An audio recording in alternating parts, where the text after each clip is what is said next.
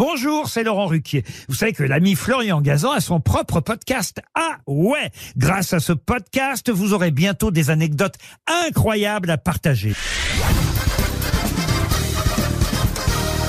Salut, c'est Florian Gazan. Dans une minute, vous saurez pourquoi les mouches galèrent pour sortir par la fenêtre. Ah ouais Ouais, vous avez dû remarquer que quand une mouche est dans votre salon, même si vous lui ouvrez grand pour qu'elle sorte, elle va avoir tendance à taper encore et encore dans la vitre sans trouver la sortie. Ce qui amène à se demander ben, si la mouche ne serait pas un petit peu limitée. Bon, je m'excuse évidemment auprès de celles qui écoutent ce podcast. hein. J'espère qu'elles ne prendront pas la mouche. En fait, c'est pas son intelligence le souci. Ah ouais? Ouais, non, non, le souci, ce sont ses yeux. Ce qui peut sembler bizarre, car vous l'aurez noté, quand on essaye d'en toucher une avec la main, c'est quasiment impossible, elle s'enfuit avant.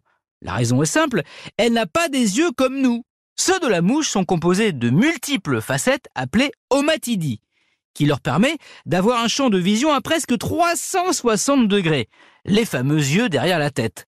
En plus, là où nous on capte les mouvements à 24 images par seconde, les mouches, elles, sont à 200. Autant dire qu'on n'est battu, aucune chance de prendre une mouche à défaut. Mais par contre, le revers de la médaille, c'est que ces yeux bizarres ont du mal à s'adapter aux distances et à la luminosité. Ah ouais? Ouais, du coup les mouches, figurez-vous, eh ben, elles voient flou. Donc, elles ont du mal à discerner les vitres. Elles sont quasi invisibles pour elles. Donc c'est pour ça qu'elles se tapent dedans. Quand elles trouvent la sortie, en fait, c'est un coup de bol. Surtout, pour ne pas arranger leurs affaires, qu'elles se servent de la lumière pour se diriger. En temps normal, celle du soleil. Donc, pour peu qu'il y ait une lampe allumée chez vous, elle peut confondre l'éclat de l'ampoule et les rayons solaires. La galère.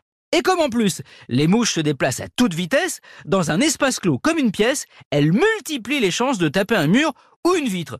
Ce qui pour elles, qui visaient la sortie, n'est pas totalement faire mouche. Merci d'avoir écouté cet épisode de Ah ouais? Peut-être en essayant de chasser une mouche de chez vous Bon courage Retrouvez tous les épisodes sur l'application RTL et sur toutes les plateformes partenaires.